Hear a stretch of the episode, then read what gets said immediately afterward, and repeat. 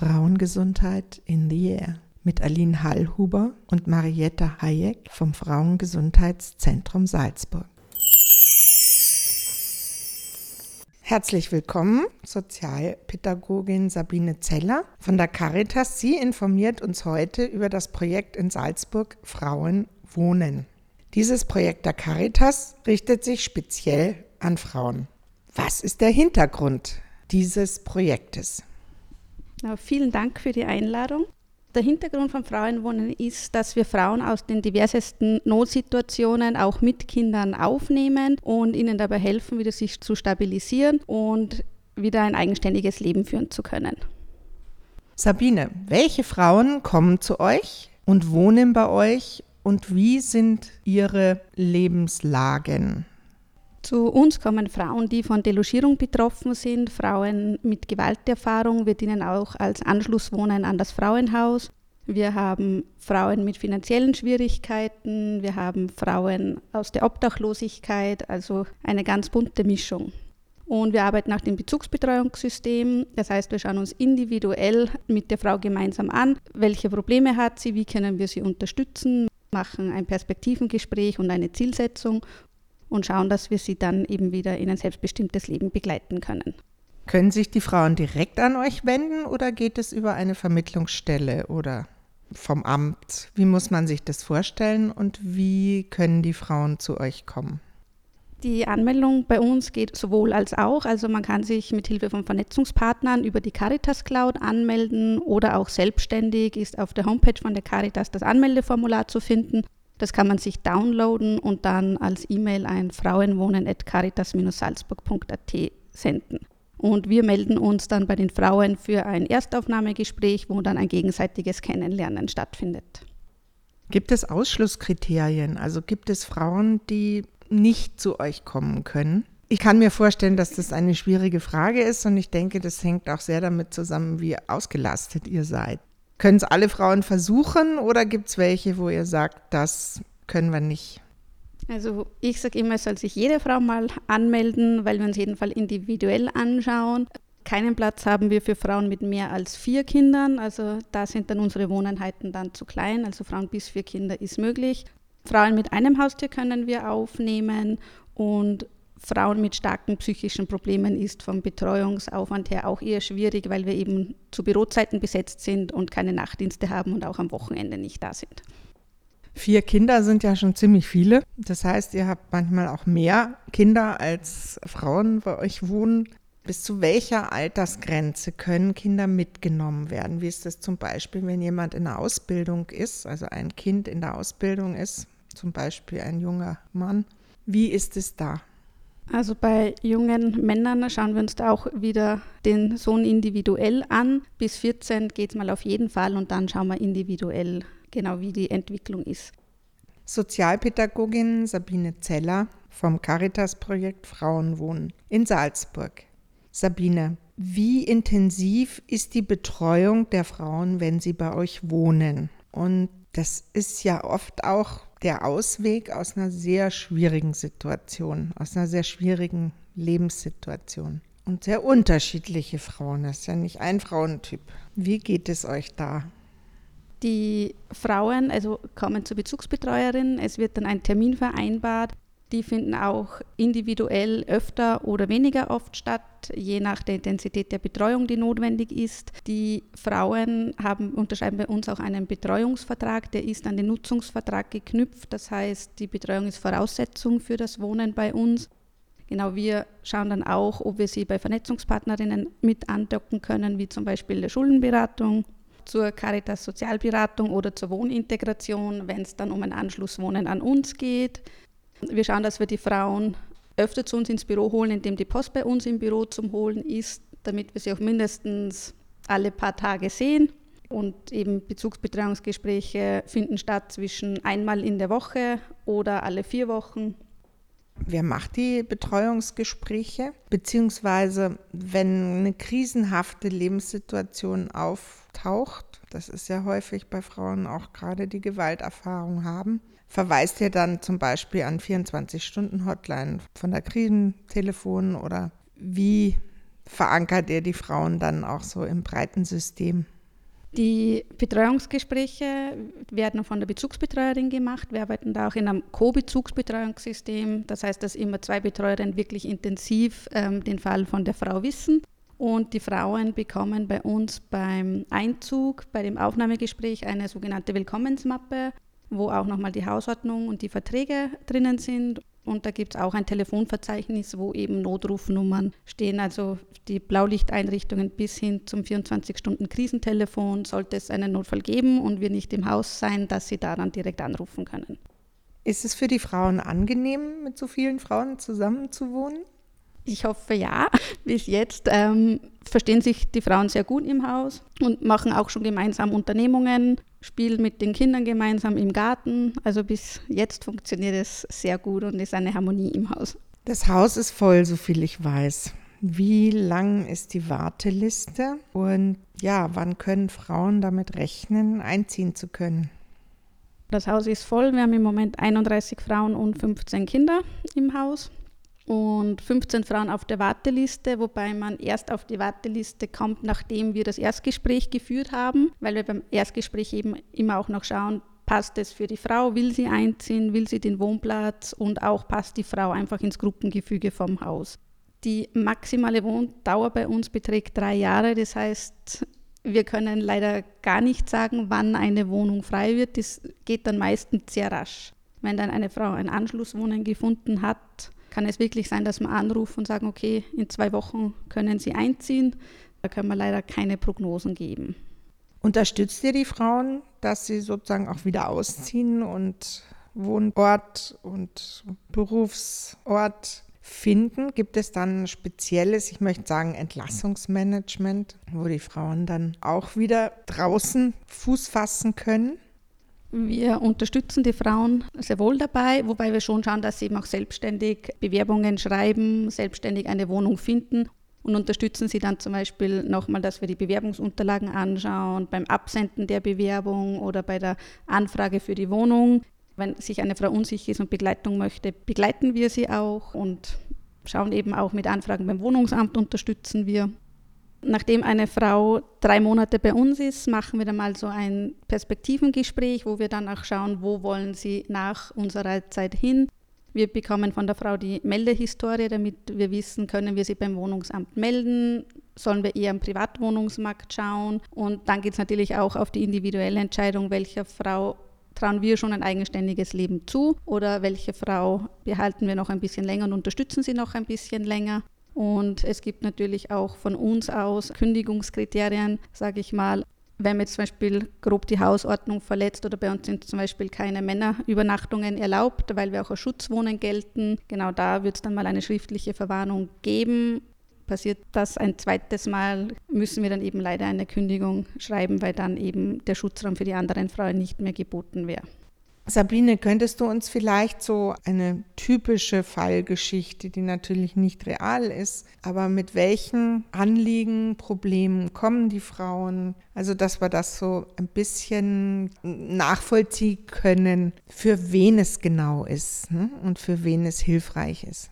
Wie gesagt, wir gelten als Anschlusswohnen ans Frauenhaus, haben aber auch sehr wohl Frauen, die sich also noch in der Gewaltbeziehung sind und sich direkt bei uns melden und da eben Unterstützung benötigen, sich aus dem Abhängigkeitsverhältnis lösen zu können. Wir haben Frauen, die jahrelang hart gearbeitet haben, in Pension gegangen sind und von Altersarmut mittlerweile betroffen sind und sich die Wohnung nicht mehr leisten können, die logiert worden sind und wir sie vor der Straße gerettet haben. Wir haben Frauen, die alleinerziehend sind, weil die Ehe in die Brüche gegangen ist aus diversesten Gründen, sich somit eben auch die Wohnung nicht mehr leisten kann, alleinerziehend sind, teilweise noch mit kleinen Kindern, dass sie wirklich noch inkarent sind und noch keinen Wiedereinstieg in die Arbeitswelt gemacht haben, somit sich die Schulden angehäuft haben, die logiert worden sind. Wir haben junge Frauen, die von Elternhaus ausgebrochen sind, weil sie dort Gewalt erfahren haben. Alles wirklich quer durch die Bank. Wir haben Frauen, die schon langzeitobdachlos sind, die die Unterstützung brauchen, um wieder in ein geregeltes Leben zu kommen, um weg von der Straße zu kommen. Wir haben Frauen mit psychischen Problemen aus den diversesten Gründen, sei es Burnout, sei es posttraumatische Belastungsstörungen. Tatsächlich ist es ja so, dass sehr viele Frauen, um nicht obdachlos zu sein, sich auf oft sehr ungesunde Beziehungen einlassen, damit sie einen Schlafplatz haben. Und das ist so eine sehr, finde ich, so eine, ein ganz wichtiger Punkt, dass man Frauen nicht in die Lage bringt oder aus der Lage herausbringt, ihren Körper für ein Bett zu verkaufen. Und ich denke, wir haben noch viel mehr tatsächliche Wohnungslosigkeit bei Frauen, die einfach nicht sichtbar wird, weil sie eben in ungesunden Beziehungen verharren. Ne? Und ich muss sagen, wie ich von eurem Projekt gehört habe, war es tatsächlich so, dass ich mir gedacht habe, das ist so wichtig. Wie auch das Haus Elisabeth, wenn die Frauen dort übernachten können und geschützt sind. Das ist schon sehr ein großes Frauenthema. Ihr habt jetzt relativ kurz erst offen. Gibt es schon eine Erfolgsgeschichte? Wir sind jetzt seit heute vier Monate offen. Ich würde sagen, bei uns die Erfolgsgeschichte ist, dass die Frauen miteinander kommunizieren, sich gegenseitig helfen, auch miteinander zu Ämtern gehen, sich da unterstützen, miteinander Unternehmungen machen, auf die Kinder gegenseitig aufpassen. Wenn eine Mutter einen Termin hat, kann sie zu einer anderen Frau gehen und fragen, kannst du mir schnell zwei Stunden auf mein Kind aufpassen, weil ich einen Termin habe. Genau das sind so unsere Erfolgsgeschichten, wo wir sagen, okay, das funktioniert super im Haus. Genau so soll es nämlich sein. Gibt es bei euch viele Frauen, die noch eine zweite Sprache sprechen? Ja, wir haben sehr viele Frauen, die eine zweite Sprache sprechen. Also wir sind wirklich multikulturell. Wir haben auch Frauen mit einer Drittsprache. Also sehr viele Nationen haben wir. Ich glaube, zwölf verschiedene Nationen haben wir im Haus. Wichtig ist bei uns, dass man für die Sozialunterstützung anspruchsberechtigt ist, damit wir die Frauen aufnehmen können. Bietet ihr Kinderbetreuung an oder ist das etwas, was sozusagen in den öffentlichen Kindergärten und Krabbelstuben und so passiert? Wir bieten keine Kinderbetreuung an. Bei uns ist jedoch im Haus eine Kleinkindgruppe von der St. Erentrudi Stiftung. Das ist auch eine öffentliche Kleinkindgruppe und wir unterstützen aber die Frauen dabei bei den Anmeldungen für einen Kinderbetreuungsplatz und auch bei der Suche. Ich durfte ja bei der Eröffnung auch dabei sein und habe auch eine Führung bekommen durch die Räumlichkeiten, die wirklich sehr schön sind und wo man sich gut vorstellen kann, dass Frauen sich wohlfühlen. Wer hat das Projekt eigentlich finanziert? Und wie ist der Fortbestand gesichert? Das Land Salzburg und die Stadt Salzburg haben uns beim Bau sehr gut unterstützt. Wir werden auch äh, mit einem Fördervertrag vom Frauenressort gefördert und freuen uns natürlich auch immer über Spenden für das Frauenwohnen. Wie sieht denn so eine Wohnung aus? Wie groß ist sie und wie ist sie ausgestattet? Unsere Wohnungen sind zwischen 20 und maximal 30 Quadratmetern. Jede Wohnung hat eine Küchenzeile und eine Nasszelle mit Dusche, Waschbecken und WC. Und wir haben auch zwei zusammenlegbare Wohnungen, wo wir eine Verbindungstür aufmachen können für eben Frauen mit mehr Kindern und haben auch für Frauen mit zwei Kindern eine Zweizimmerwohnung, wo der Wohn- und der Schlafbereich getrennt sind. Im Haus haben wir dann noch eine Gemeinschaftsküche mit einem Gemeinschaftsraum für Festlichkeiten. Da können sich Frauen vorher im Büro anmelden, dass sie gerne einen Kindergeburtstag feiern möchten oder den eigenen Geburtstag. Und genau dann stellen wir die Küche zur Verfügung. Haben einen Gemeinschaftsgarten mit einer Schaukel und Sandkiste für die Kinder. Ein Hochbeet bekommen wir noch. Und wir haben dann auch noch zwei Gemeinschaftsräumlichkeiten in den oberen Stockwerken, wo wir einen so als Kindergemeinschaftsraum haben mit Puppenküche und ganz vielen Spielsachen, wo sich die Kinder austoben können. Im Untergeschoss haben wir dann auch noch einen Wasch- und einen Trockenraum mit drei Waschmaschinen und zwei Wäschetrocknern. Das Waschen kostet allerdings ähm, einen Euro und das Trocknen kostet 50 Cent. Das sind ja Frauen, die häufig aus gewalttätigen Beziehungen kommen. Wie kann man das Sicherheitsgefühl der Frauen, wie unterstützt ihr das? Wir haben im Haus ein elektrisches Schließsystem. Ähm, das heißt, dass die Frauen auch nur mit einem Transponder die Türen öffnen können. Und wir haben in einem Trakt vier Wohnungen. Zu diesen vier Wohnungen können auch nur die Frauen, die wirklich in einer dieser vier Wohnungen wohnen. Alle anderen Frauen haben da keinen Zugang. Das heißt, wir können jede Tür mit jedem Transponder extra programmieren. Wir haben in den Fluren Notknöpfe, die zur Polizei geschalten sind, die die Frauen aktivieren können. Ein weiterer Sicherheitsaspekt ist, dass wir auf der Türklingel nur die Wohnungsbezeichnung haben und nicht den Namen der Frau. Und wir haben sowohl beim Haupteingang vorne als auch beim Hintereingang im Innenhof Überwachungskameras mit 72 Stunden Aufzeichnung. Außerdem haben die Frauen in der Wohnung eine Gegensprechanlage mit Kameraübertragung, wo sie sehen, wer bei ihnen an der Tür läutet. Und die Tür kann dann auch nicht über Türöffner geöffnet werden, sondern die Frauen müssen wirklich runtergehen und per Hand die Haupteingangstür öffnen und dann eben auch mit dem Transponder wieder die Zwischentüren. Das heißt, es können keine fremden Personen im Haus herumirren, ohne dass nicht genau gewusst wird, wer. Ich denke, das vermittelt den Frauen gute Sicherheitsbedürfnisse. Wir wünschen uns im Haus, dass Besucher angemeldet werden, damit wir wissen, wie viele Personen im Haus sind, wer im Haus sind. Dafür gibt es vor dem Büro einen Briefkasten mit einem Formular, wo man ausfüllen kann, wann jemand kommt und ob ein männlicher oder weiblicher Tagesbesuch ist. Bei Übernachtungsbesuchen sind auch erlaubt, natürlich nur von Frauen und diese sollen auch angemeldet werden. Sabine, was motiviert dich, diese Arbeit zu machen? Ja, mich motiviert, die Frauen zu unterstützen, den Frauen Selbstwert und Selbstbewusstsein zu geben, dass sie sehen, okay, ich schaffe ein eigenständiges Leben. Genau das motiviert einfach. Auch kleine Zielsetzungen, die man erreicht gemeinsam mit den Frauen, wo man einfach ein Erfolgserlebnis spürt, das motiviert jeden Tag. Wie sieht denn euer Team aus? Habt ihr da unterschiedliche Professionen? Und von der Ausbildung her, wie seid ihr da zusammengesetzt? Und bekommt ihr für die Ausstattung und so eigentlich Spenden?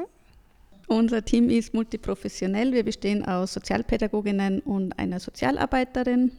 Und Spenden sind bei uns sehr wichtig. Wir haben viele Geschirrspenden und Besteckspenden bekommen. Wir haben Matratzenspenden bekommen von der Firma Optimo. Wir haben von IKEA das Spielzimmer gespendet bekommen. Wir haben vom Lagerhaus die Gartenausstattung gespendet bekommen, von Privatmenschen Handtücher, Kissen, Decken, Bettbezug, Geschirrtücher. Wirklich quer durch die Bank freuen wir uns über sämtliche Spenden. In welcher Altersgruppe sind die Kinder, die bei euch sind? Und gibt es da Dinge, wo du sagst, die wünscht ihr euch noch für diese Altersgruppe? Unser jüngstes Kind ist neun Monate und unser ältestes Mädchen im freien Wohnen ist 14 Jahre alt. Freuen würden wir uns natürlich über Lernunterstützung von Freiwilligen. Wir haben auch Frauen, die Deutschkurse besuchen, die sich da auch über Unterstützung freuen würden, wenn jemand ins Haus kommt und mit ihnen gemeinsam lernt. Ihr seid gerade ausgelastet. Ihr habt ja auch Frauen aus der Ukraine. Gibt es irgendwie die Möglichkeit, dass das Projekt noch erweitert wird? Genau, wir sind im Moment ausgelastet. Es gibt Planungen für ein Projekt in Hallein am Dächernthof, wo ein zweites Frauenwohnen entstehen soll. Das ist jetzt gerade die Planung in den Startlöchern. Und wir haben vier Frauen aus der Ukraine und drei Kinder aus der Ukraine bei uns im Haus aufgenommen, wo wir ganz eng mit der Caritas Grundversorgung zusammenarbeiten, damit wir die Frauen hier unterstützen. Und wenn sie zur Ruhe gekommen sind bei uns im Haus, machen wir auch mit ihnen ein Perspektivengespräch. Wollen sie in Österreich bleiben? Wollen sie wieder zurück in die Ukraine? Welche Unterstützung benötigen sie noch? Da werden wir dann, wenn sie zur Ruhe gekommen sind, auch genauer hinschauen. Sabine Zeller, Sozialpädagogin und Leiterin des Projekts Frauenwohnen der Caritas in Salzburg. Ich danke dir ganz herzlich für das Gespräch und ich finde es eine schöne Perspektive zu wissen, dass es einen Ort für Frauen gibt und dass der auch so ausgestaltet ist. Danke dir. Ich bedanke mich für die Einladung.